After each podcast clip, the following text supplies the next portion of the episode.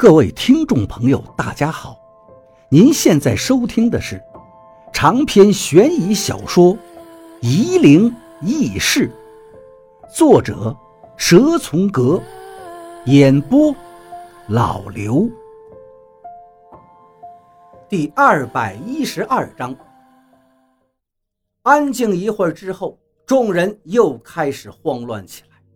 最年长的那个全真道士。在嘈杂的声音中，对王八说道：“到底发生了什么？”王八知道他们的内心都乱了，于是对他说道：“大家别慌，蹊跷就在电视里。”众人都不说话了，齐齐地向已经关掉的背头电视看过去。背头电视的方向就是个大方块，静静的在那。可大家都对他无比的忌惮。忽然，背头电视的屏幕一片光亮，呈现出满屏的雪花点儿。王八大喊：“方卓，别胡闹！”方卓则是一脸的委屈：“不是我。”王八的背心开始发麻，所有人的眼睛都看着背头电视，果然不错。那个中山装男人又出现在屏幕里，但这次他是站起来的。他用无比亲切的声音说道：“诸位道友，进来呀，进来呀！”众人哪里还敢听他的蛊惑，纷纷运息凝神静气。中山装男人的表情变了，刚才还慈祥柔和的脸，现在。已经变得狰狞。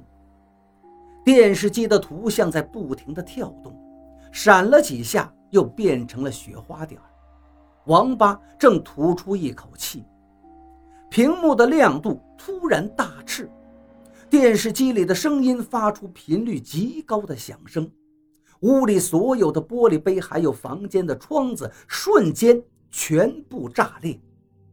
王八看见。一个白色影子从电视机里窜了出来，化成一个白骨爪子，四处摸索。众人却都跟待宰的羔羊一样一动不动。他们看电视的时间太长，被催眠的狠了，已经无法抵。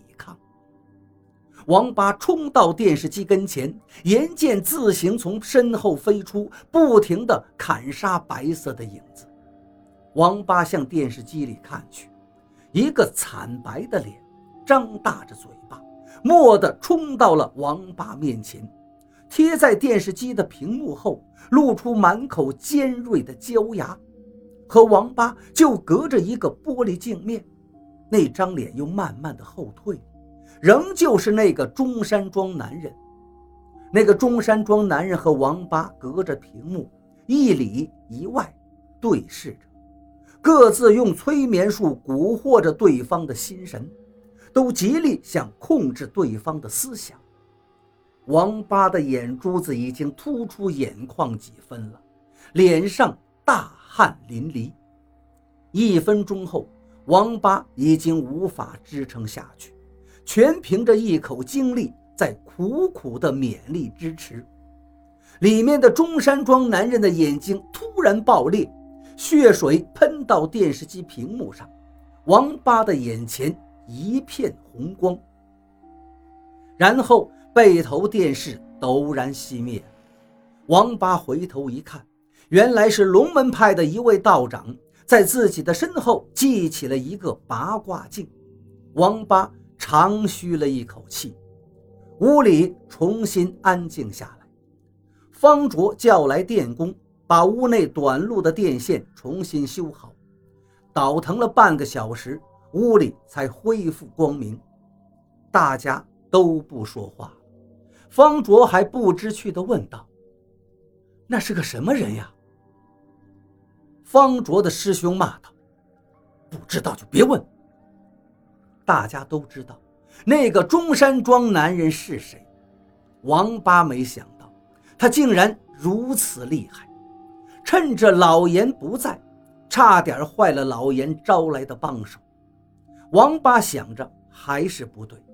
那个人不仅在回避着老严，好像也在回避着自己。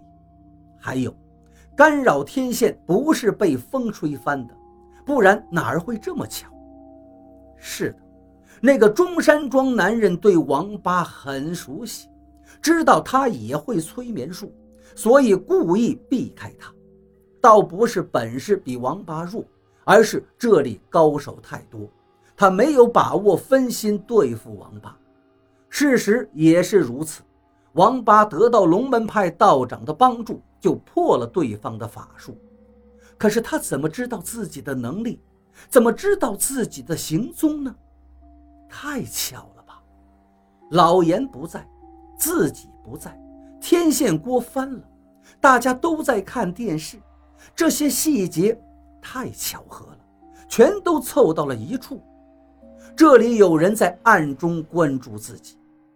可是除了方卓，大家基本和王八都不互相交流的，难道是方卓吗？王八想了想，应该不会。方卓的心思精明，不会是他。他又想到了一个人，那个人一直都在和自己套近乎，从自己第一天来开始就表现出不一般的热情。王八知道是谁了，他连忙喊道。快去找门卫，别让食堂的老师出去。两个工作人员连忙向大门跑去，另一个就去食堂里到处找人，没有找到老师。他不知道什么时候已经消失了。果然，两个工作人员和一个便衣没几分钟就回来了，对王八说道：“老师刚才说要买酒，急匆匆的走了。”糊涂。王八骂道：“这里都是清修的道士，哪儿会有人喝酒呢？”